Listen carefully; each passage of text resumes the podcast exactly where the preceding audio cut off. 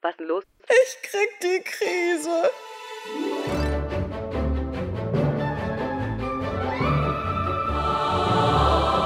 Jetzt bloß nicht durchdrehen.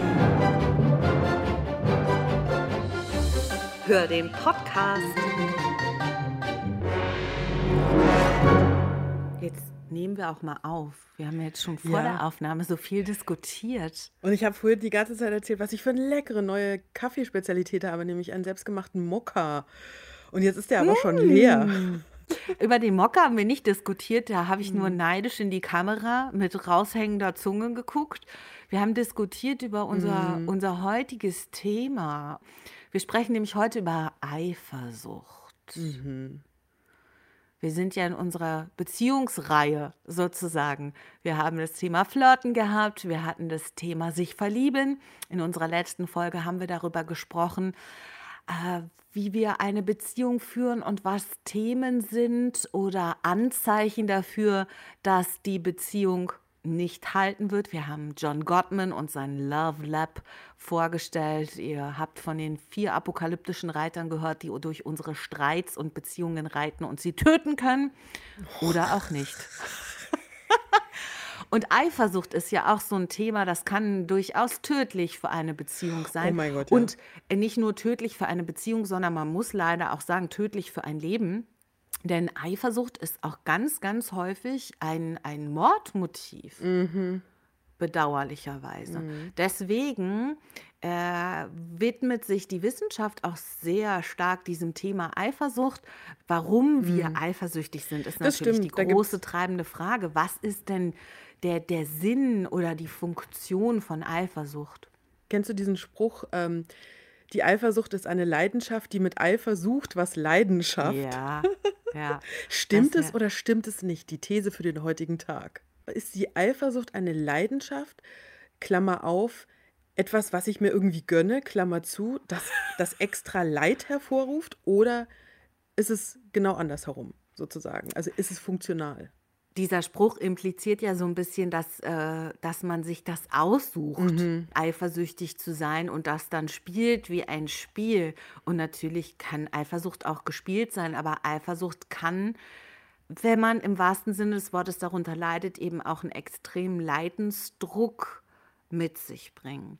Und auch das hat man in der Forschung schon festgestellt.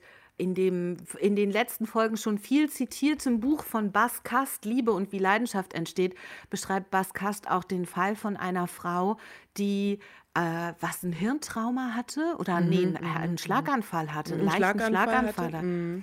Und danach plötzlich äh, von rasender Eifersucht geplagt wurde über Jahre, wenn ich mich richtig erinnere. Das heißt, das kann auch mal einen organischen Auslöser haben. Ja, die hat auch äh, Nachbarn verdächtigt und war also richtig in einem Wahn. Die war richtig, richtig wahnsinnig. Ja, Genau. weil du den Wahn ansprichst. Es gibt verschiedene Arten der Eifersucht. Ähm, darüber sprechen wir. Wir machen den Unterschied auf zwischen, was ist der Unterschied zwischen Eifersucht und Neid. Und wir haben natürlich Studien, Studien, Studien. Und du, Gabi, hast eine Studie mitgebracht. Da knüpfen wir ein bisschen an an die letzte Folge. Da haben wir ja viel über die Mutter-Kind-Beziehung gesprochen, die sehr prägend ist für unser späteres Beziehungsleben, aber nicht so prägend, dass man äh, Fehlprägung quasi nicht auflösen könnte, sondern man kann da immer noch was ändern. Und äh, Eifersucht ist, tja, ich, ich formuliere das jetzt mal ein bisschen provokant, eine überlebenswichtige Funktion. Tatsächlich, ähm, ich hätte auch noch eine Definition von Eifersucht vielleicht noch Ja, bitte. vorneweg. Also Eifersucht sei eine übersteigerte Angst, die Zuneigung oder Liebe einer anderen Person mit jemandem teilen zu müssen oder die andere Person zu verlieren. Und das Wahrnehmen der nachlassenden Zuwen- Zuwendung eines Partners wird meist mit besonders intensiven Versuchen erwidert, das Liebesobjekt zurückzugewinnen und an sich zu binden. Und warum ist das so? Und Charles Darwin hat schon beobachtet bei seinem Sohn, dass der hm, irgendwie eifersüchtig reagiert hat, wenn sich sein Papa mit anderen Dingen, also mit anderen äh, Menschen oder anderen Kindern beschäftigt hat. Und dann gab es tatsächlich eine Studie von der Texas Tech University, die sich angeguckt haben, wie das mit Babys im Alter von sechs Jahren ist. Und da sind wir wieder bei der Mutter-Kind-Beziehung und hier ist wieder der Bogen zur letzten Folge. Wie geht quasi das Experiment Mutter-Kind weiter und Bindung? Und da haben sie auch festgestellt, wenn die Mutter eine Puppe in der Hand hatte, die sehr realistisch aussah wie ein anderes Baby, dann haben die Kinder angefangen zu weinen und haben eben nach der Mutter versucht auch zu greifen. Und wenn sich die Mutter nur mit einem Buch beschäftigt hat, dann kam es deutlich weniger zu dieser Art von entweder Weinen oder Wutausdruck. Das erstmal soweit dazu. Also es gibt wohl mhm. schon in, in frühen Monaten schon eindeutige Anzeichen für so eine Art Eifersucht. Also man könnte die andere Person verlieren, man könnte die Aufmerksamkeit verlieren. Und was wir aus der letzten, ähm, aus der letzten Sitzung, hätte ich beinahe gesagt, gelernt haben, ist, dass ähm, dass die Bindung zur Mutter zu verlieren de facto für das Kind ja einen ganz tödlichen Ausgang haben kann, hm. konnte, konnte in der, äh, in der Vergangenheit, in, der, in den Anfängen der Menschheit, aber natürlich auch irgendwie noch heutzutage. Denn wenn das Baby alleine zu Hause wäre oder äh, eben ein zweites Baby da ist und die Mutter kümmert sich nur um das eine und nicht um das andere, dann hat es auch unter Umständen einen mindestens traumatischen, äh, vernachlässigten oder auch tödlichen Ausgang für das Kind. Und ähm, die Kinder oder die Babys haben dann natürlich das Gefühl, dass sie zu kurz kommen können, dass sie zu wenig ähm, Nahrung bekommen könnten, zu wenig mhm. Aufmerksamkeit bekommen könnten, dass sie auch zu wenig beschützt werden könnten. Also hier auch die Aufmerksamkeit einer Person mit, mit einer anderen zu teilen, ähm, erweckt Gefühle von Angst oder Wut unter Umständen auch. Ärger. Mhm.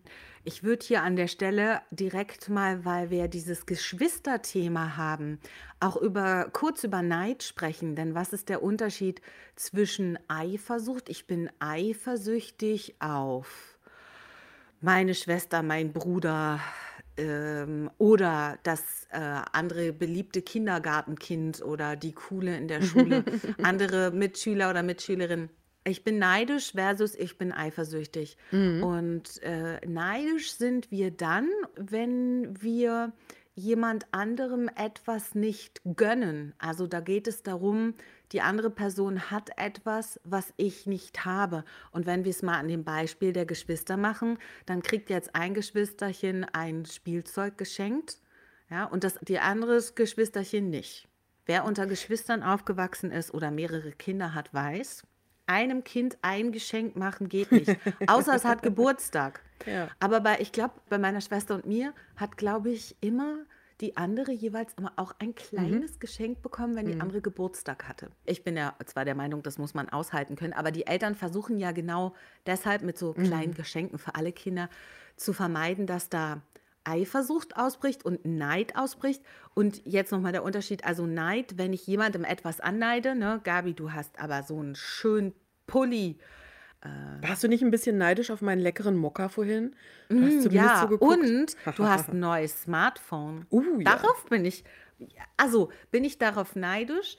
Ja, ein bisschen. So, und jetzt ist der Unterschied. Erstens mhm. bin ich darauf neidisch, weil es so ein geiles Gelb ist. Es mhm. sieht super schön aus. Jetzt ist der Unterschied, wie gehe ich mit dem Neid um? Es gibt da zwei Varianten. Das eine ist, ich äh, versuche jetzt alles dafür zu tun, damit du nicht mehr in den Genuss dieses Telefons kommst, mhm. indem ich es dir wegnehme, kaputt mache mit Absicht, ja, damit du es nicht mehr hast. Boah. Das ist die destruktive Seite Boah. des Neides.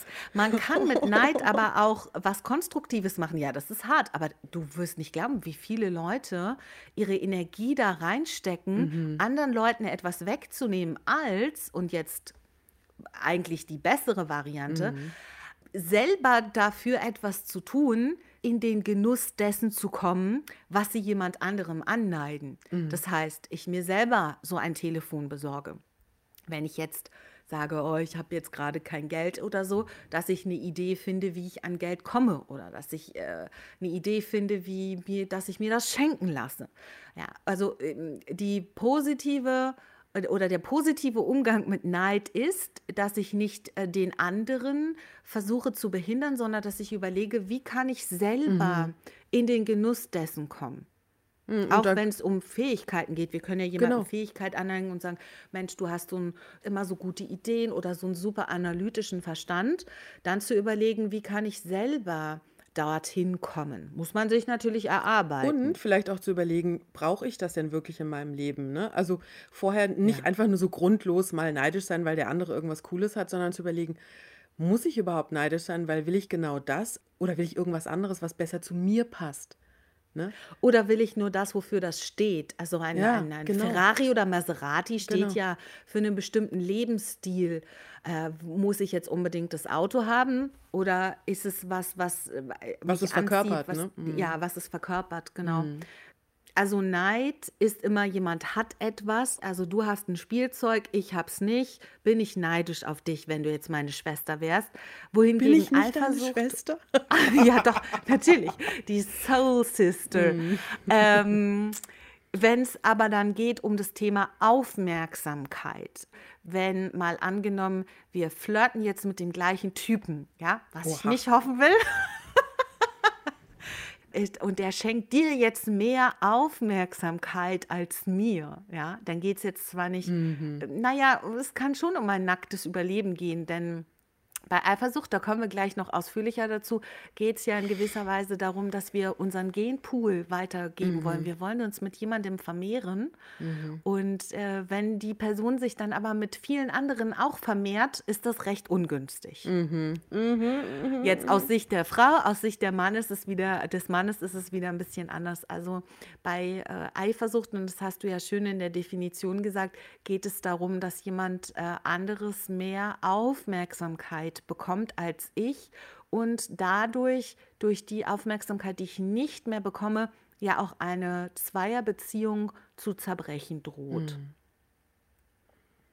Ja, und deswegen vielleicht auch die Funktionen von Eifersucht. Ich habe gerade überlegt, wir haben die Hunde noch gar nicht erwähnt. Stimmt. Kinder und Hunde sollte man immer im gleichen Kontext erwähnen. Zumindest wenn Weil sie so geht. niedlich sind. Ja, weil sie niedlich sind und die immer die Schau stehlen. Mhm. Hunde sind auch eifersüchtig, ne? Mhm. Ja, bei Hunden hat, hat man auch äh, Merkmale von Eifersucht ähm, feststellen können, wenn sich das Herrchen mit einem anderen Hund zu lange beschäftigt, zum Beispiel. Oder Frauchen. Oder Frauchen, genau, Entschuldigung. War das nicht sogar ein Stofftier? Ich glaube, da haben die mit Stofftieren gespielt, da sind die schon ausgetickt. Die ja, Hunde. das kann gut sein, genau. Vor ja. Eifersucht. Ah, ja, ja. So was kleine Kinder, ganz kleine Kinder sagen, das ist hm. meine Mama und das ist mein oh, Papa, sagen die dann immer. Ne? Nein, das ist meine Mama. Und der Hund sagt, geh weg von meinem Herrchen genau. oder Frauchen. Das ist mein Dosenöffner. Was ja eher Katzen denken als hm. Hunde. Hunde sind ja wesentlich dankbarer, sage ich jetzt mal, äh, freundlicher ausgedrückt als Katzen. Und nichtsdestotrotz, ich liebe Katzen. Ja. Und auch Katzen sind eifersüchtig, habe ich mit meinem Kater auch gemerkt. Also Eifersucht ist was, was äh, viele Lebewesen umtreibt. Und dann eben aus dem einen Aspekt heraus, wenn mir die Zuneigung von einer ganz wichtigen Bezugsperson fehlt, dann ähm, kann das meine Existenz bedrohen. Deswegen muss ich auf mich aufmerksam machen. Und du hast die Funktion von Eifersucht angesprochen. Und damit geht ja auch die Frage einher, wenn Eifersucht dann doch eher schädlich für die Beziehung sein kann und ja auch die betroffenen Personen belastet, äh, ist es dann nicht viel besser, gar nicht eifersüchtig zu sein? Aha. Oder ist es vielleicht evolutionär sogar total wichtig, etwas Eifersucht zu empfinden? Ja. Ähm, wir haben einmal eben das, was wir schon über die Mutter-Kind-Beziehung gesagt haben, also dass, äh, dass da das Überlebensnotwendig ist für das Kind, dass da Aufmerksamkeit und Essen und Zuwendung nicht geteilt wird. Und so ist es dann auch zwischen, jetzt sagen wir einfach mal, ähm, Männern und Frauen. Bleiben wir da. Du hast ja. später noch eine Studie zum Thema, was sonstige Konstellationen noch angeht da ist es natürlich auch für beide Seiten interessant, dass der Partner eher auf mich bezogen ist als auf irgendwen anders noch. Es gibt da nur einen ganz interessanten Unterschied, ähm, mhm. worauf Männer und worauf Frauen achten. Da können wir ein kleines Experiment machen. Wir machen ein Experiment, okay. Ähm, ich, wir fragen uns das gegenseitig und ihr denkt mal für euch. Aha, okay. Folgendes Szenario. Szenario 1. Euer Partner oder eure Partnerin ist euch sexuell untreu. Das heißt, sie oder er hat mit einer anderen Person eine sexuelle Affäre oder One-Night-Stand, was auch immer, hat Sex mit einer anderen Person. da sind jetzt aber keine Emotionen, ja? Nix, nix Emotionales, nur, rein nur. Körperliches. Genau, was nur was Körperliches. Körperliches. Das ist Szenario 1. Szenario 2. Euer Partner, eure Partnerin verliebt sich in eine andere Person. Hat noch keinen Sex, aber da bahnt sich emotional etwas an oder emotional ist es schon um euren Partner, eure Partnerin geschehen. So, also erstes Szenario, sexuelle Untreue.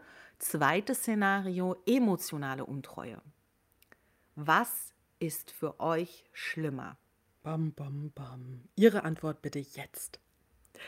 Wenn du eine Frau bist, dann ist das Szenario emotionale Untreue höchstwahrscheinlich wesentlich schlimmer für dich als die sexuelle Untreue.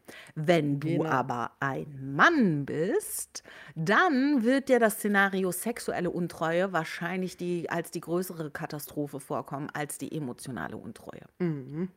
Wobei ich habe hier im Haushalt kurze Umfragen gemacht. Und da kam als Antwort, nee, wäre ja viel schlimmer, wenn du dich in jemand anderen verlieben würdest. Es ist aber so, eine Studie von David Buss, äh, der genau diese Fragestellung Männern und Frauen gestellt hat. Und da lag der Fokus auf heterosexuellen Paaren. Und dabei kam heraus, dass eben Frauen mehr Angst vor der emotionalen Untreue haben, wohingegen Männer mehr Angst vor der sexuellen Untreue ihrer Partnerin haben. Dazu, und zwar übrigens 60 Prozent der Männer sagen da die sexuelle Untreue finde ich schlimmer und 83 Prozent der Frauen haben gesagt, die emotionale Untreue finde ich schlimmer. Ähm, 2014 kam eine äh, quasi ergänzende Studie zu der Studie von David Bass heraus. Die haben in ihrer Studie nicht nur heterosexuelle äh, Paare bzw. Menschen befragt, sondern, und das ist hier neu gewesen, die haben 63.000 US-Amerikaner befragt, und zwar heterosexuell, homosexuell und bisexuell. Und das ist natürlich insofern interessant, äh, wenn man dann andere Konstellationen hat, ob das dann diese, diese geschlechterspezifischen Eifersüchteleien sozusagen, ob die dann immer noch standhalten.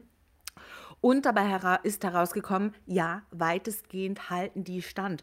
Also auch bei den Homosexuellen war bei den Männern diese sexuelle Untreue eben äh, der größere Eifersuchtsfaktor und bei den Frauen die emotionale Untreue.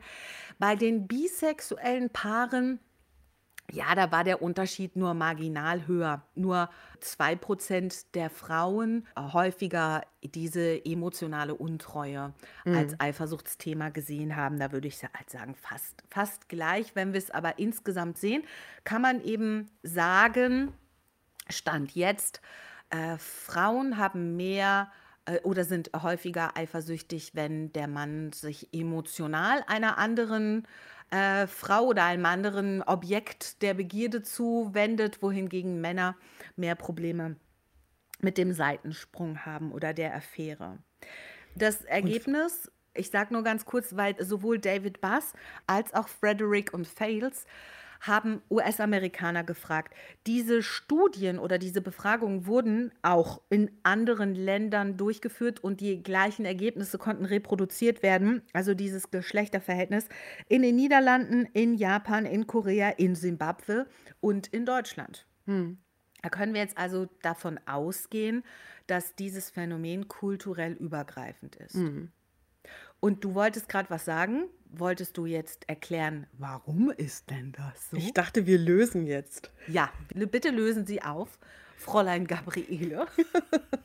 ich dachte gerade an die Buchstabenfee bei Glücksrad. Kennt Ah ihr ja, das noch? genau, ja, ja, ja, genau. Bitte löst doch mal auf. Wir gehen zurück in die frühesten Anfänge der Menschheit und der Paarung. In die Höhle. In die Höhle, ab in die Höhle. Und ähm, was ist jetzt die Priorität von Männern und von Frauen? Und warum hat es, oder wie wirkt sich das aus? Und bei Frauen ist es tatsächlich Natürlich interessanter, denn sie sind, äh, wenn sie schwanger sind von einem Partner oder vorhaben, schwanger zu werden, zur Reproduktion, zur Familiengründung, dann ist ihnen doch wichtiger, dass der Partner da bleibt. Ob der jetzt körperlich ab und an mal abwesend ist, ja, das ist nicht der Hauptaspekt fremd geht, Genau. sozusagen sexuell fremd geht, ist nicht schön, Nee, ist aber nicht so nee. bedrohlich für die Beziehung. Genau. Und die Brutpflege. Ja, und die Brutpflege.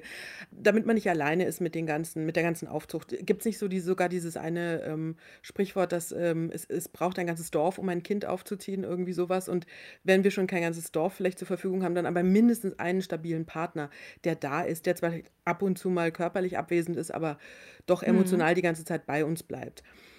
Der Mann hat natürlich nicht so viel Lust drauf, das Kind eines anderen vielleicht großzuziehen und deshalb ist für ihn natürlich die ähm, sexuelle ähm, Untreue in dem Sinne oder ähm, das, die, die sexuellen Eskapaden seiner Frau äh, eher die rote Flagge, wo er sich denkt, "Hm, nicht so gut, weil man möchte ja sein eigenes Genmaterial äh, weitergeben und wenn die jetzt äh, das Kind eines anderen austrägt, ist ja mindestens mal für zwölf Monate, also neun plus Puffer, ähm, blockiert. Ja? blockiert und dann dieses Kuckuckskind-Phänomen, dass ich als Mann ja nicht nur meinen eigenen Genpool nicht äh, weitertragen konnte, also mich nicht vermehren konnte, sondern jetzt stecke ich meine Energie auch noch in die Aufzucht eines fremden Genpools sozusagen. Wir stellen das jetzt gerade natürlich sehr Ich habe es auch gerade gedacht. dar. Ich ne? sehe es in deinen Augen auch. Ich habe es auch gerade gedacht, wir müssen kurz einen Disclaimer machen, nicht, dass ihr Panik kriegt da draußen.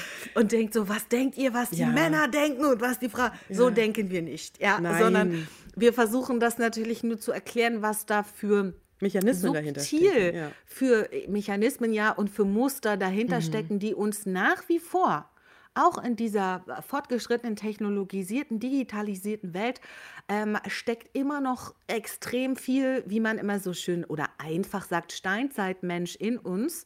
Da ist die Evolution noch lang nicht so weit.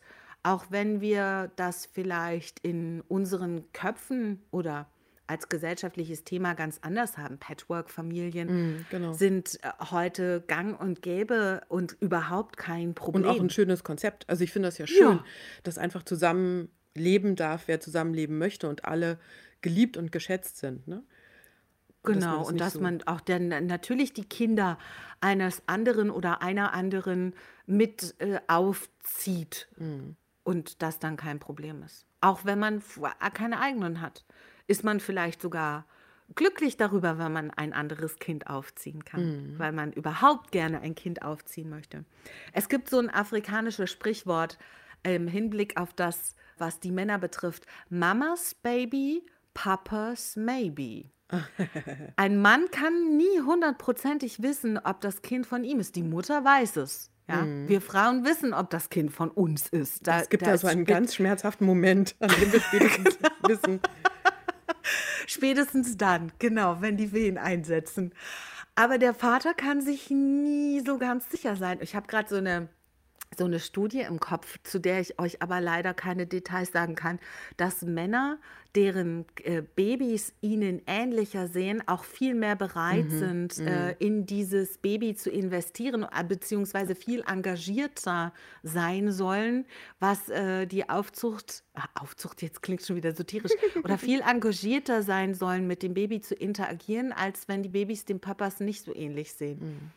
Ja klar, da kommt Und- auch noch so ein Instinkt quasi durch. Also ob wir Mhm. den jetzt heutzutage gut finden oder nicht, sei mal kurz dahingestellt, aber es kommt immer noch so ein Instinkt durch. Ja, das stimmt. Das ist, das äh, klingt ein bisschen lustig und es klingt natürlich auch irgendwie ein bisschen archaisch, aber so funktioniert es heutzutage immer noch. Mhm. Und jetzt, was war eure Antwort? Was triggert euch mehr? Szenario A oder Szenario B? Ich habe gesagt, naja, die äh, emotionale Untreue. Also typisch Frau habe ich geantwortet, denn äh, dann ist er ja weg. Bei einem Seitensprung kannst du vielleicht noch irgendwas machen, ist natürlich auch nicht schön, aber das heißt noch nicht, noch lange nicht, dass die Beziehung am Boden ist. Aber wenn der andere sich verliebt oder ähm, mein Mann sich in eine andere verliebt oder in einen anderen, kann ja auch passieren, Ja, genau. dann ist die Nummer halt durch. Ne? Das war's dann. Ich habe dich das gefragt und da hast du eine etwas komplexere Antwort gegeben. Mhm. Erzähl mal. Also bei mir persönlich ist es so, dass ich tatsächlich eher das Szenario sexuelle Untreue nicht so schön finde. Ähm, ich persönlich habe nicht so viele Pro äh, nicht so, nicht so ein großes Problem damit, wenn man zwischendurch mal kurz für jemanden schwärmt oder sowas. In meiner Biografie war das immer nie so das große Problem. Ich, das andere würde mich, das triggert mich deutlich mehr. Aber ich habe mir mal Gedanken darüber gemacht, Mhm. wie das so, ähm, wie das so in der modernen Gesellschaft ist. Und dann dachte ich mir so, also diese traditionelle Verteilung, wie, wie sie aus den Studien kommt, macht sicherlich auch heutzutage noch absolut Sinn. Genau in dem Moment, wo ein Mann und eine Frau oder Menschen verschiedener ähm, Mhm. sexueller Ausrichtung und Bindungsvorstellungen sagen, okay, wir gründen jetzt dieses Unternehmen Familie. Und ich glaube, in Mhm. dem Moment sind wir ein bisschen wieder in diesen traditionelleren Sachen drin, weil da ist es dann so, ne, wenn die Frau ist dann für neun bis zwölf Monate blockiert erstmal oder sogar für zwei Jahre, je nachdem mit Stillen und allem drum und dran. Und äh, da ist es besser, wenn der Mann emotional da bleibt. Und ähm, äh, für den Mann ist es natürlich vielleicht immer noch ein bisschen, ja, ein angenehmeres Gefühl, wenn er weiß, das ist von mir. So. Mhm. So. Aber, aber, wenn wir noch nicht beim Thema, wir gründen ein Unternehmen sind, wie, wie ist es denn dann davor? Ein Unternehmen. Und da Wenn wir ich, anbandeln, genau, wenn man sozusagen. anbandelt, wenn man so noch in den ersten Jahren stattfindet, manche sagen ja, bis zu ein bis anderthalb Jahren ist das ja noch ein Beziehungsversuch. Was ist denn in der Zeit? Und dann dachte ich mir so, da kommt so ein bisschen, glaube ich, auch meine Idee zum Tragen, äh, nämlich, dass ähm, wenn, wenn, äh, wenn sich jemand während dieser Zeit in jemand anderen verliebt, dann gibt es genau zwei Möglichkeiten. Wir haben hier Mhm. Eifersucht als Warnsignal. Das Mhm. bedeutet nämlich, irgendwie könnte es sein, dass er von mir gar nicht die Zuneigung, Zuwendung, Aufmerksamkeit oder irgendwas bekommt. Wir reden aber von einem gesunden Maß und nicht von narzisstischem Maß. Mhm. Ähm, die gesunde Aufmerksamkeit noch nicht so bekommt oder das Gefühl hat, ich, ich interessiere mich vielleicht gar nicht genug für ihn oder ähm, er ist sich dieser Bindung noch nicht so sicher und gu- guckt sich dann, noch mal ein bisschen um. Wenn wir das als Warnsignal nehmen, dann gibt es ja für mich die Möglichkeit zu sagen, ey, was läuft denn bei uns schief? Hast du irgendwie das Gefühl, das läuft nicht so gut mit uns, wollen wir mal darüber reden? Also wir haben hier die Möglichkeit, vielleicht aus dieser Anbahnung doch durch ein klärendes Gespräch vielleicht sogar was Festeres draus zu machen. Gute Idee. Szenario 2. Der steht gar nicht auf dich, sondern der verliebt sich gerade wirklich in jemand anders. Brauchen wir gar keine Eifersucht. Weil dann hat er sich, also dann hat sich der Mensch ja gerade entschieden, jemanden anderen toll zu finden. Adieu. Adieu. So long, Dann stehen wir vielleicht kurz mit der, also du sagst es so, adieu. Stehen wir vielleicht kurz mehr mit der Trauer da als mit der Eifersucht, meinst du? Ja, aber ist doch, ist doch okay. Mhm. Also, weil, ähm, gehen wir nochmal kurz darauf zurück, warum gibt es Mhm. Eifersucht auch, oder warum sagt Wolfgang Krüger, Paartherapeut, also gar keine Eifersucht zu empfinden, ist ja auch nur ein Ausdruck von fehlendem Interesse. So. Mhm. Wir haben Und da wieder Mhm. äh, ein Buchtipp, ganz kurz. Wolfgang Krüger. Aus Eifersucht kann Liebe werden. Mhm. Die Heilung eines ungeliebten Gefühls. Und er hat noch ein weiteres Buch zum Thema Eifersucht geschrieben. Und du hast dich sehr viel mit Wolfgang Krüger beschäftigt. Das wollte ich nur kurz einwerfen. Genau, auch schon vor ein paar Jahren. Ich finde ihn sehr, ich finde, er hat sehr interessante, praktikable Ansichten. Mhm. Und der sagt auch, guck mal, wenn du Eifersucht empfindest, dann ist das, dann ist das schon erstens das Signal, dass dir der andere was bedeutet. Das ist doch schon mal Mhm. gut. Du merkst, wow, ich mag den richtig. Ich möchte den gar nicht hergeben gerade. Ja. Ähm, und äh, du merkst auch, oh, er könnte mir aber verlustiert gehen, also abhanden kommen. Die Beziehung könnte mir abhanden kommen. Oh, ich kann ja jetzt was tun. In dem äh, Szenario, wo ich eben zur Longfellow gesagt habe, dann ist es natürlich so, wenn der andere sich, wenn er gerade so überlegt, wie, wie entwickeln sich meine Gefühle für die eine oder die für die andere Person und merkt, für die andere Person sind die viel stärker, naja, dann, dann so long. Also dann, dann, ne, dann mach Platz für jemand Neues. Dann ist es doch auch okay. Das tut natürlich sau weh, aber okay, hey, Mhm. so. Also das finde ich irgendwie, das ist greifbarer. So in dieser ersten Zeit, wenn das emotional ist, dann habe ich entweder die Chance, was zu regeln, oder ich brauche gar nicht eifersüchtig sein, weil das hat sich schon erledigt. So. Aber diese sexuelle Untreue oder dieses sexuelle Ab Abhandenkommen zwischendurch mal, so nach dem Motto, ach, ich möchte ja emotional irgendwie noch mit dir das weiterprobieren, aber zwischendurch probiere ich mich mal anderweitig noch sonst so aus. Finde ich ja die viel, die viel schwierige Variante, weil ähm, da haben wir doch vermutlich auch, könnte sehr gut sein, dass wir da noch ein Bindungsthema am Laufen haben. Für diejenigen, die sich da nicht ganz sicher sind, ob es ein Bindungsthema sein könnte, hört man die letzte Folge rein. Mhm. Ähm, und da ist ja die Eifersucht auch irgendwie berechtigt, weil ich will mit jemandem was aufbauen und der ist aber die ganze Zeit abgängig. Und zwar vielleicht emotional bei mir, aber wenn er körperlich trotzdem abgängig ist, dann, dann gibt es ja immer noch diese Hintertür, die sich derjenige auflässt. Es ist mm. immer noch mhm. diese Hintertür, die sich derjenige auflässt, um zu gucken, ah, es könnte ja noch was Besseres geben. Wie soll denn da Bindung entstehen, frage ich euch.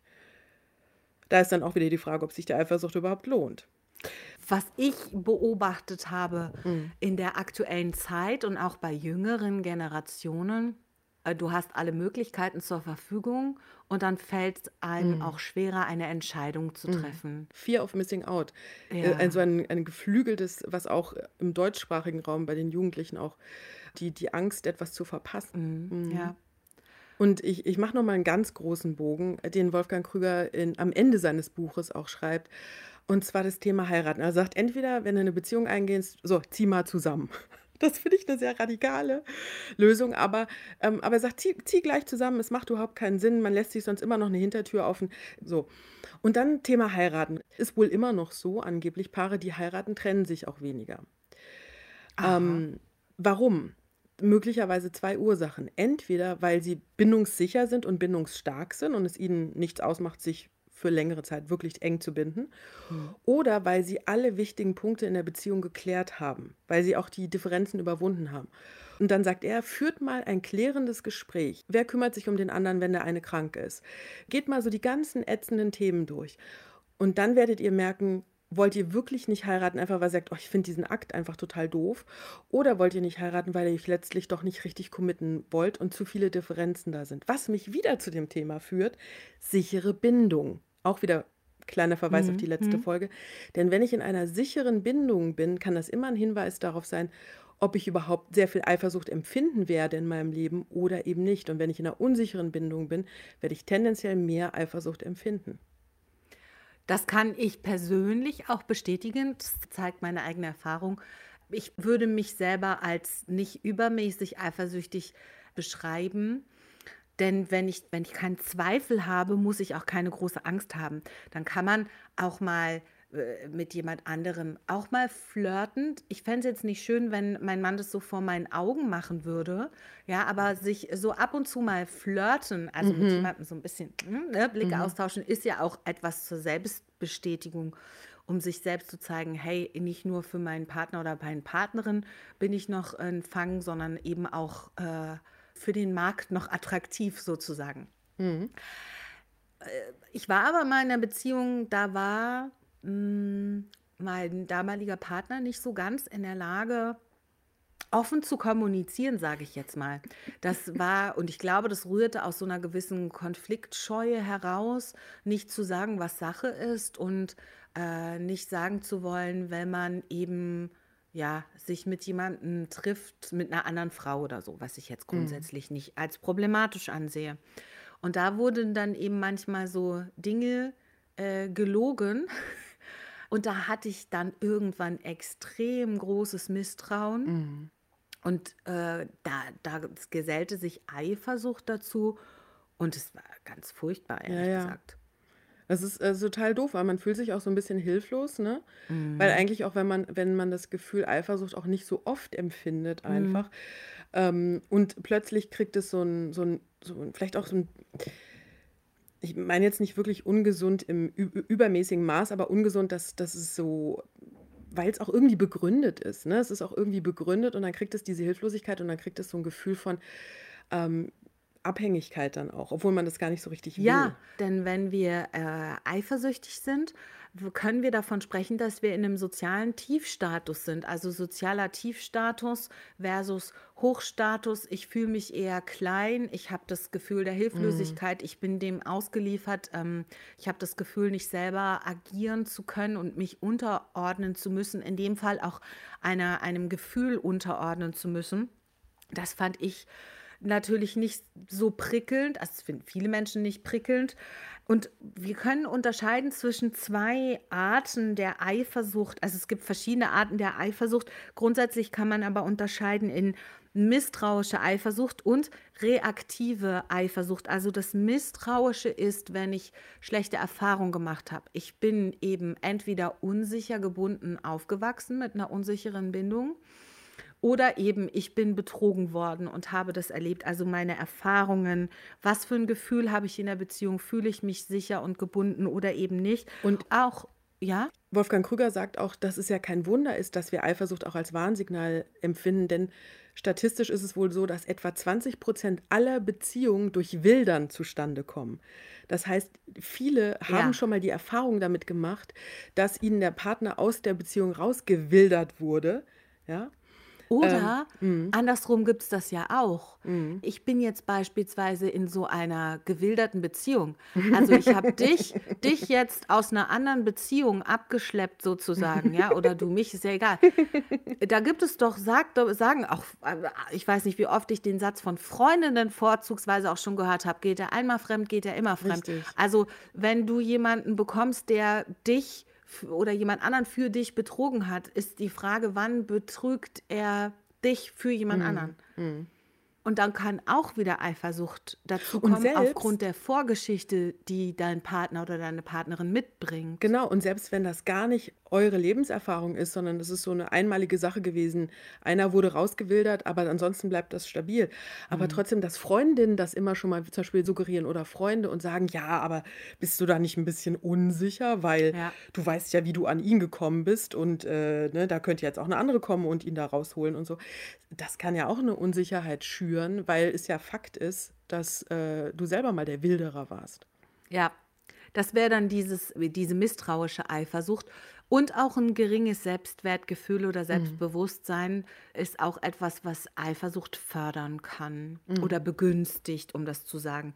Das andere ist die reaktive Eifersucht. Das heißt, wir haben wirklich einen begründeten Verdacht oder es gibt Tatsachen. Mhm. Und ich erinnere mich an den Fall von einer Freundin oder einem befreundeten Paar, die verheiratet waren und äh, eigentlich auch in der Familienplanung waren und im Nachhinein hat sich herausgestellt, er hatte dann relativ lange eine Affäre, mit der er inzwischen heute auch verheiratet ist. Mm. Also es ist eine neue, gewildert, das war so eine gewilderte mm. äh, Geschichte. Und die Freundin von mir hat zu mir gesagt, sie hat nie groß Eifersucht empfunden, aber irgendwann hat sie halt gemerkt, es stimmt irgendwas nicht. Und was sie dann gemacht hat, und dann kam eben diese Affäre zutage, dass ähm, sie in sein Telefon geguckt hat. Mhm. Und sie hat zu mir mhm. gesagt, sie ärgert sich so, dass sie ist so sauer auf ihn, dass er sie dazu gebracht hat, mhm, mhm weil sie mhm, das mhm. eigentlich nicht gut findet und eigentlich nie das Bedürfnis dazu hatte, aber in dem Moment äh, vibrierte das dann auch und dann hat sie da reingeguckt, weil sie einen Verdacht hatte. Also in dem Fall bei ihr äh, würde ich, nachdem auch so wie dann ihr weiteres Leben und Beziehungsleben verlief, würde ich sie nicht als misstrauisch eifersüchtig einschätzen, sondern das war in dem Fall eine reaktive Eifersucht. Da gab es begründete oder da gab es Ahnungen und dann auch Tatsachen. Und, und häufig auch, sehen wir die Frauen, Tatsachen nicht sofort. Ja, ne? und ich glaube auch, dass Frauen, ich weiß gar nicht, gibt es da eine Statistik dazu, gibt es da eine Studie dazu? Ich glaube auch, ich kenne das auch von ganz vielen Freundinnen oder Bekannten, die, eine Frau riecht das zehn Meilen gegen den Wind. Ja. Lange, selbst wenn ihr Partner schon angeflirtet wird von einer anderen oder so zarte Annäherungsversuche kommen von einer anderen Frau per Nachricht oder man kennt sich aus irgendwelchen Kreisen oder sowas, die, also ich kenne das auch nur, die Frau riecht das schon drei Meilen gegen den Wind, sagt, Obacht mit der, ich glaube, die findet dich ganz gut, also du solltest mhm. dir vielleicht mhm. nicht so viel Aufmerksamkeit geben, sie könnte sonst auf falsche Gedanken kommen. Und der Mann so, ach nö, ich weiß nicht, die ist doch einfach nur nett und so, da, ja, da kriegt er ein bisschen Aufmerksamkeit, die ist doch einfach nur nett. Drei Wochen später, ja, ich glaube, die steht doch auf mich. Ja, habe ich dir gesagt. ich wusste es doch. Ja, äh, ja ich wusste es, bevor schon, du es wusstest. Ja, das habe ich selbst schon erlebt, das habe ich bei Freundinnen schon dutzendfach gesehen, das habe ich auch bei, bei befreundeten äh, Männern schon erlebt, dass sie gesagt haben, ja, meine Freundin hat es schon geahnt und hat es gesagt und ich wollte es einfach irgendwie hm. nicht wahrhaben. Ich dachte, die ist einfach nur so ein bisschen nett, die andere. Ne? Wir machen nett. noch mal eine extra Folge zum Thema Untreue, weil oh, Eifersucht kann äh, zum Thema Untreue führen, wenn es denn dann wirklich begründet ist. Lass uns noch mal kurz über die Funktion von Eifersucht sprechen, Oha. denn äh, wir hatten ja auch die Frage aufgeworfen, äh, wenn wir jetzt an, über Eifersucht sprechen und das ja gar nicht so gesund ist und wir sprechen gleich noch über die medizinischen Formen der Eifersucht, die behandlungsbedürftig sind, wenn das denn alles nicht so gut ist, diese Eifersucht für die Beziehung und für die Menschen, die daran beteiligt sind, wären wir nicht ohne Eifersucht besser aufgehoben. Und da können wir sagen, auch im Hinblick auf diese ähm, evolutionär bedingte Theorie, würden wir keine Eifersucht spüren. Du hattest ja schon Wolfgang Krüger zitiert. Hattest du das schon zitiert? Ja, habe ich. Und der sagt sogar noch weiter, also ihm persönlich sind Menschen, die angeblich keine Eifersucht empfinden, durchaus suspekt. Kann ich gut nachvollziehen. Auch es, wenn ist ja, es ist ja veranlagt in uns. Es ist ja, ja. irgendwie veranlagt. Ja. Und wenn wir es jetzt mal ganz wissenschaftlich sehen wollen würden, wenn diese Veranlagung nicht anspringen würde, du hättest ja von, der, von, der, na, vor ein paar tausend Jahren hättest ja irgendwie verloren in dem Moment, wenn das nicht bei dir anspringt, weil du kannst entweder deine Gene nicht weitergeben, du, für dich wird nicht gesorgt, niemand kümmert sich um dich. Also, what's the use? Also, wenn du keine Eifersucht empfunden hast, dann war das nicht so gut für dich eigentlich. Zumindest diese milde Form, diese ganz gesunde, mhm. milde Form von, hä, finde ich jetzt nicht so cool gerade. Ja, ich glaube, es geht ja auch darum, nicht nur eine Grenze aufzuzeigen, sondern es geht ja auch darum, dem anderen deutlich zu machen, mir liegt was an dir genau. und ich möchte nicht, dass du weggehst oder dass jemand anders dich bekommt. Du ja. gehörst zu mir. Das kommt jetzt natürlich, da gibt es mhm. ähm, unterschiedliche Beziehungsmodelle. Wenn man da jetzt so eine, äh, wie es immer so schön heißt, offene Beziehung führt, dann ist, ist Eifersucht natürlich nochmal sehr viel schwieriger. Die sollte dann nicht stattfinden. Ich persönlich kann offene Beziehungen ganz schwer nachvollziehen, weil bei mir sage ich, die Eifersucht kommen würde. Meinen Partner mit jemand anderem zu teilen, das möchte ich nicht. Und ich, ja. das könnte ich auch nicht. Mhm. Ich kann das gut verstehen. Same. Mhm. Sister. Wenn, wenn jemand teilen kann, wunderbar. Da würde mich natürlich interessieren, entsteht dann Eifersucht, wenn eine vierte oder fünfte Person ins Spiel kommt, mit der man quasi sich nicht arrangiert hat, einen Partner mhm. zu teilen. Mhm. Das wüsste ich gerne mal. Also wenn ihr da Erfahrungen habt, ja, genau. dann schreibt uns gerne. Da wollten wir uns ja auch noch mal Schreibt uns gerne. Ne? Ja. Wir haben eine Website uh. jetzt. Das müssen wir mal kurz hier. www.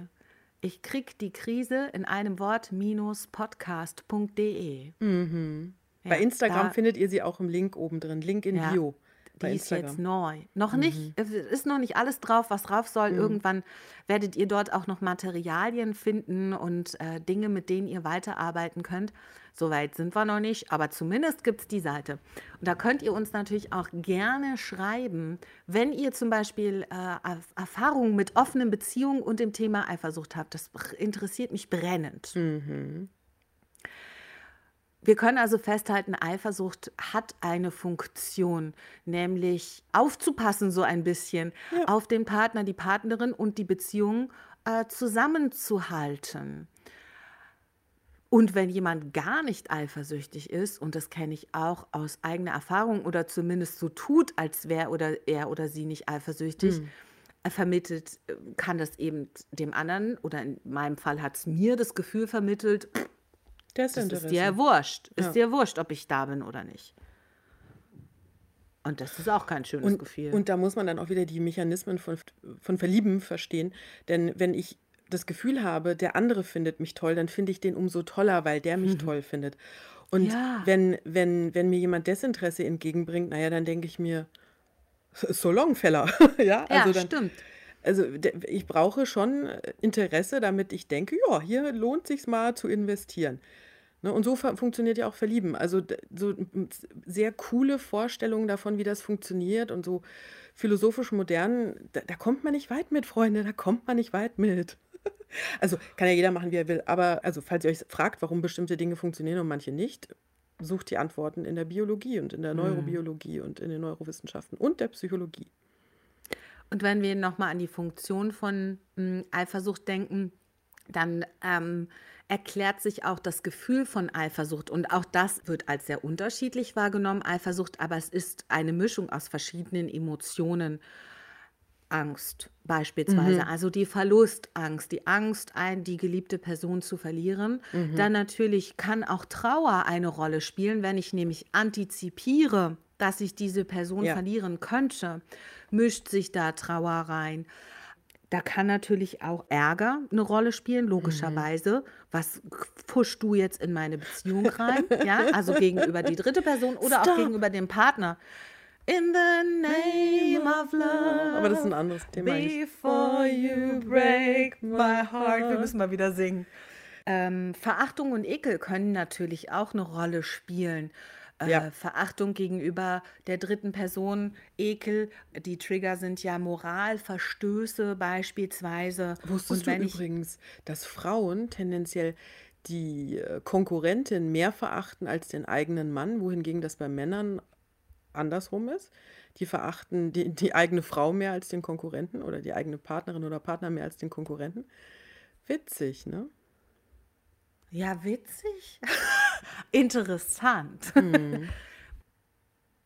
Die, die Fra- Was Frauen, dann- ne, wegen moralischem Verhalten, ne? Ekel gegenüber wem? Und äh, die Frauen empfinden öfters Ekel gegenüber der Konkurrentin, weil die sich moralisch verwerflich verhalten hat, weil sie wildern wollte gerade oder versucht hat zu wildern oder gewildert hat.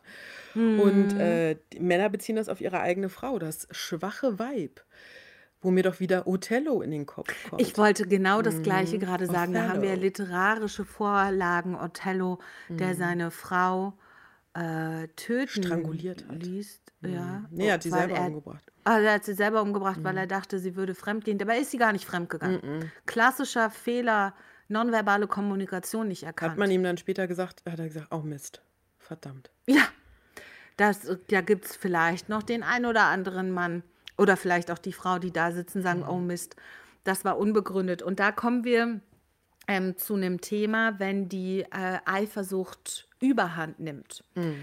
Ab wann ist es denn dann krankhaft, sozusagen? Dr. Harald Oberbauer gibt uns da, schöner Name, ne? Gibt uns da ein paar Anhaltspunkte. Er leitet in der Uniklinik Innsbruck die im deutschsprachigen Raum bisher einzige, Achtung, Eifersuchtsklinik. Da gibt Krass. es auch eine Eifersuchtssprechstunde.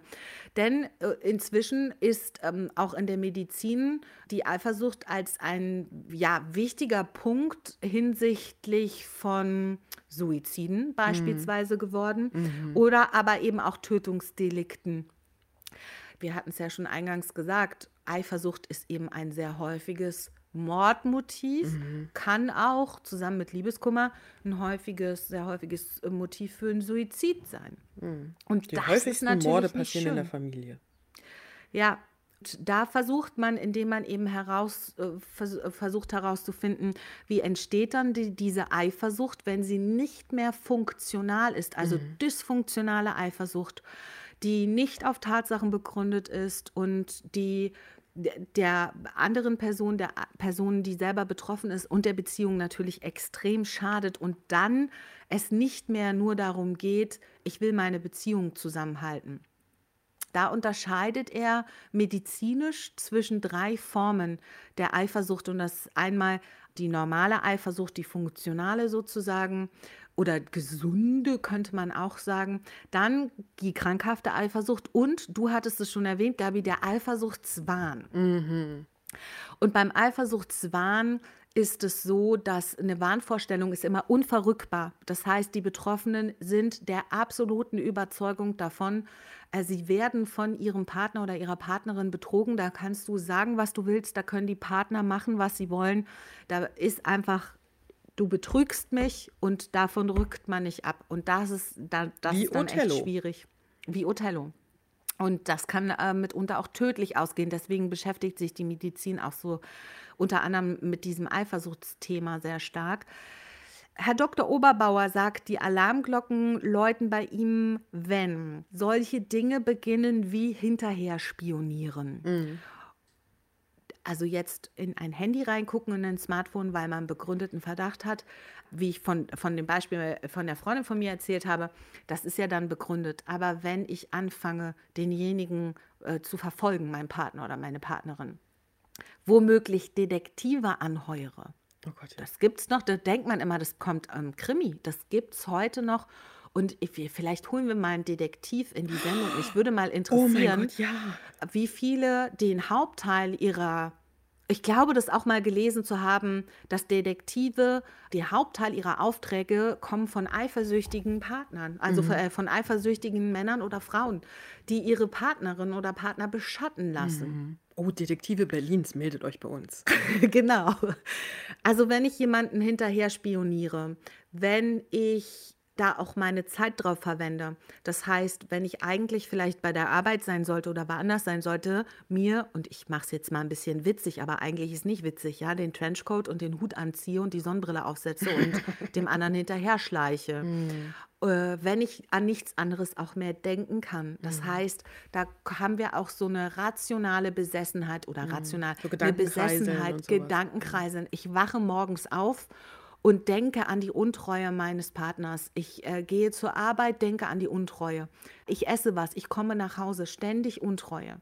Ja, der, er oder sie guckt einmal schief. Es ist ein Beweis für Untreue. Wenn ich da meine Gedanken nicht mehr von wegbekomme, dann ist es ein Alarmsignal, dass es eben eine dysfunktionale Eifersucht ist. Obwohl ich noch mal ganz kurz sagen möchte, den Blick Ja. ins Handy, den wir verstehen können, aber den wir natürlich jetzt nicht empfehlen können. Nee, Weil es ist ja auch schon ein Indiz dafür, dass irgendwas in der Kommunikation nicht läuft. Aber es ist verständlich, aber wir, wir empfehlen es nicht. Wobei ich im Freundeskreis waren es tatsächlich die Blicke ins Handy, die Ja, äh, die die, Untreue haben. aufgedeckt haben. Klar, also da, da, wir überlassen Ja. das moralische Dilemma an der Stelle euch. Ja, es ist ein moralisches Dilemma, Ja. definitiv. Und so sagt es ja auch die Freundin von mir. Ich bin sauer auf ihn, dass er mich in diese Situation gebracht hat, dass ich in sein Telefon geguckt habe. Weil genau das wollte ich eigentlich nicht, weil ich ihm nicht misstrauen möchte. Man möchte ja vertrauen. Ne? Ursachen für pathologische, also krankhafte Eifersucht sind äh, häufig ein gemindertes Selbstwertgefühl, was dann auch wieder, und da sind wir wieder beim Bindungsthema, mit unsicherer Bindung einhergeht. Das kann aber auch eine gestörte Kommunikation in der Beziehung sein. Eifersucht kann aber auch ein quasi ein Symptom einer Erkrankung sein. Wir haben häufig die Kombination Eifersucht mit Alkoholismus. Depressionen, Angststörungen oder sonstigen Psychosen. anderen Psychosen. Ja. Und ich glaube, unter den Wahnvorstellungen, die häufigste, der häufigste Wahn ist der Verfolgungswahn. Und ich glaube tatsächlich an zweiter Stelle, wenn ich mich richtig erinnere, kommt der Eifersuchtswahn. Ja, kann ich mir gut vorstellen. Ich meine, so Beziehungen haben ja viele Menschen. Also es kann auch viele betreffen. Ja. Und da müssen wir an der Stelle sagen, wenn es so schlimm wird mit der Eifersucht, äh, unabhängig davon, ob euer Partner oder eure Partnerin euch jetzt tatsächlich betrügt oder nicht, holt euch auf jeden Fall Hilfe, wenn es zu schlimm wird. Denn man kann da in zwei Dilemma geraten und im schlechtesten Fall hast du beide Dilemma auf einmal. Nämlich das eine ist dieses quälende Gefühl der Eifersucht zu haben und damit ja auch ein gewisses Gefühl, ja, du hast es äh, vorhin so schön gesagt, Hilflosigkeit, auch keine Kontrolle mehr zu haben und dem ausgeliefert zu sein. Und das andere ist natürlich, wenn ich wirklich betrogen werde und darunter leide und unter Eifersucht leide, habe ich vielleicht auch manchmal die Schwierigkeit, da alleine herauszufinden und die Kraft aufzubringen, diese Beziehung zu verlassen. Wie immer, wenn, wenn auch Gedankenkreiseln oder sowas Teil des Problems ist, dann ist es ja schwierig, alleine da auch rauszukommen. Manchmal ist es ganz gut, wenn dann jemand hilft, eben so eine Art Separator zu setzen, damit man aussteigen kann aus diesem Kreis und dann sich um die Heilung kümmern kann.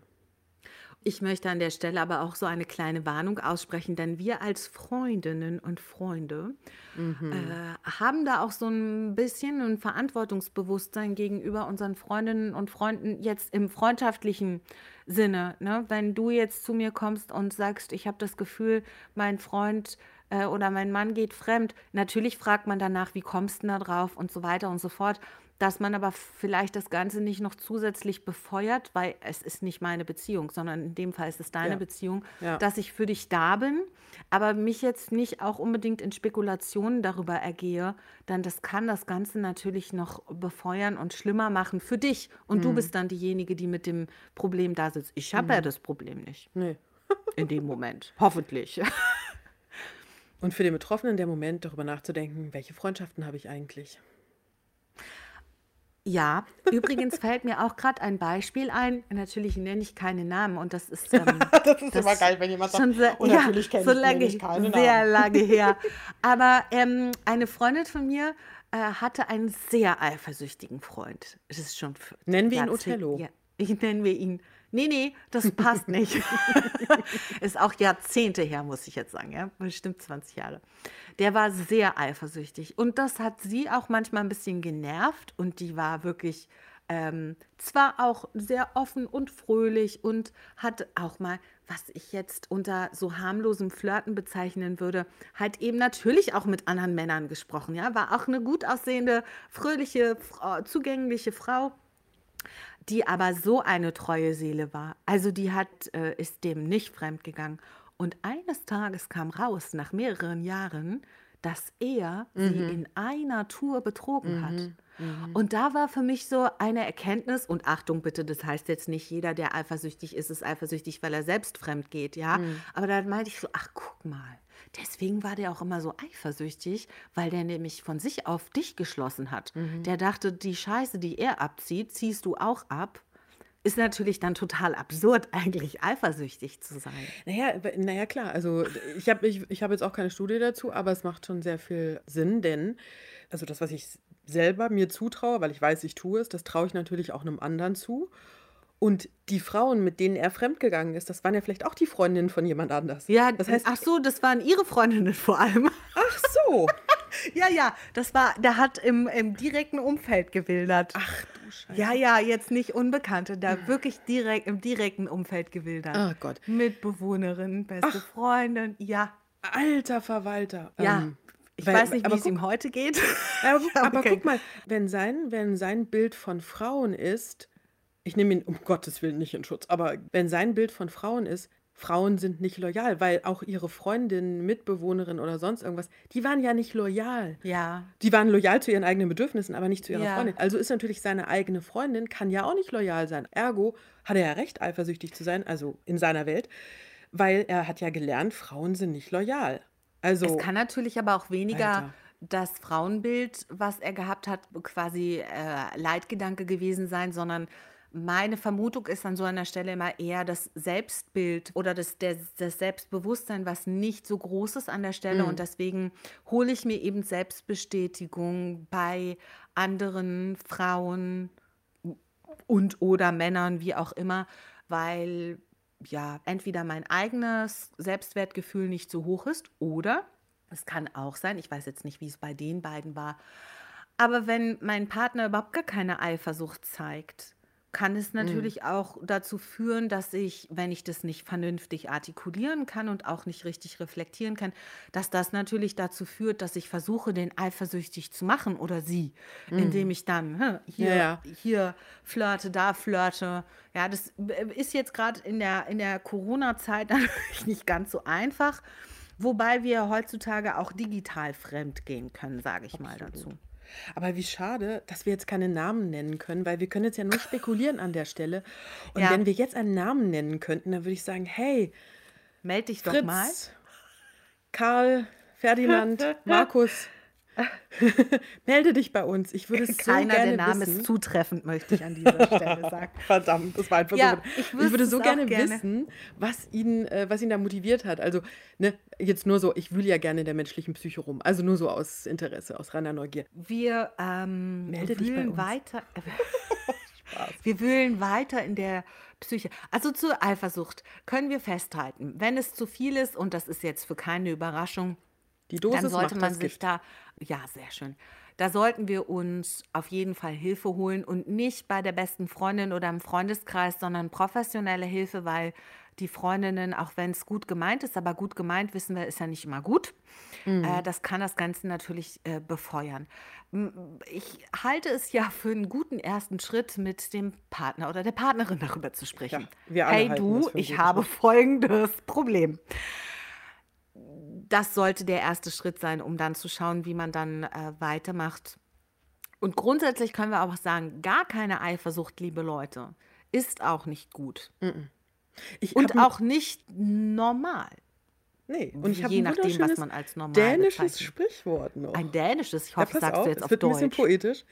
Der Mantel der Liebe wärmt am besten, wenn er mit ein bisschen Eifersucht gefüttert ist. Ach, Ah, das ist schön. Am meisten schön. Jetzt haben wir kein weiteres Schlusswort mehr, deswegen sage ich jetzt, was wir in der nächsten Folge machen. Oh ja. Tanja, was machen wir denn in der nächsten Es Folge? wird heiß. Den Mantel braucht ihr nicht. Wir reden über Sex. Sexbomb, Sexbomb. Wir reden jetzt aber nicht einfach nur so über so Liebe, Sex und Zärtlichkeit mäßig, sondern äh, wir Oh. sprechen darüber, über Intimität in Beziehungen. Und da geht es ja dann nicht nur um Sex, sondern auch um die Art und Weise der Verbindung. Aber wir schauen mal überhaupt, das finde ich ja mal ganz spannend, gefühlt haben ja alle anderen mehr Sex als man selber und dann hat man ein ganz schlechtes Gefühl. Ist ja klar, wenn wir jemanden fragen und auch bei Statistiken ne, ist immer die Frage, wie ehrlich sind die Menschen, auch wenn es eine anonyme Befragung ist, gibt man da wirklich die Antwort, äh, wie es ist, ja, oder gibt man die Antwort, wie man es gerne hätte? Meine Spekulation ist ja, die meisten dieser Statistiken geben wieder, was die meisten Menschen gerne an einer äh, Häufigkeit von Sex hätten und nicht, wie es wirklich ist. Und jetzt Und, einmal äh, ehrlich. Genau. Und ähm, ist es auch okay, wenn es Phasen gibt ohne Sex? Woran liegt das? Wie kann man das überwinden? Auf die Beziehung bezogen. Das müssen wir jetzt auch dazu sagen. Weil wenn wir jetzt über das Sexualleben von Singles sprechen, da können wir einen eigenen Podcast zu machen. Da gibt es ja auch genug Wow. Podcasts zu. Ja, wir beziehen uns auf Beziehungen, weil Genau. wir jetzt diese Beziehungsreihe haben. Genau. Gibt es einen Song eigentlich zu Eifersucht? Da gibt es bestimmt viele und da gibt es bestimmt auch viele von Männern besonders. Hier, ähm, Marianne Rosenberg. Oh. Marleen, eine von uns beiden muss nun gehen. Oder Jolene. Jolene, Jolene. Jolene, Jolene. Eigentlich ist es schon witzig, wenn äh, Frauen ihre Konkurrentinnen einen Song widmen, oder? Naja, haben wir ja eben gelernt, ne? Weil Ja. da ist ja der größere Fokus drauf, auf der Konkurrentin. Die ist Wobei ja ich schuld. das schon für eine schöne Huldigung finde, wenn man jemandem einen Song widmet. Absolut. Nächste Folge. Es geht weiter mit Sex bei uns. Sex and the City. Sex in the Genau. City. Und das Thema Untreue kommt auch noch. Bleibt Mhm. dran. Bleib dran. Sexbomb. I'm sexy and I know it.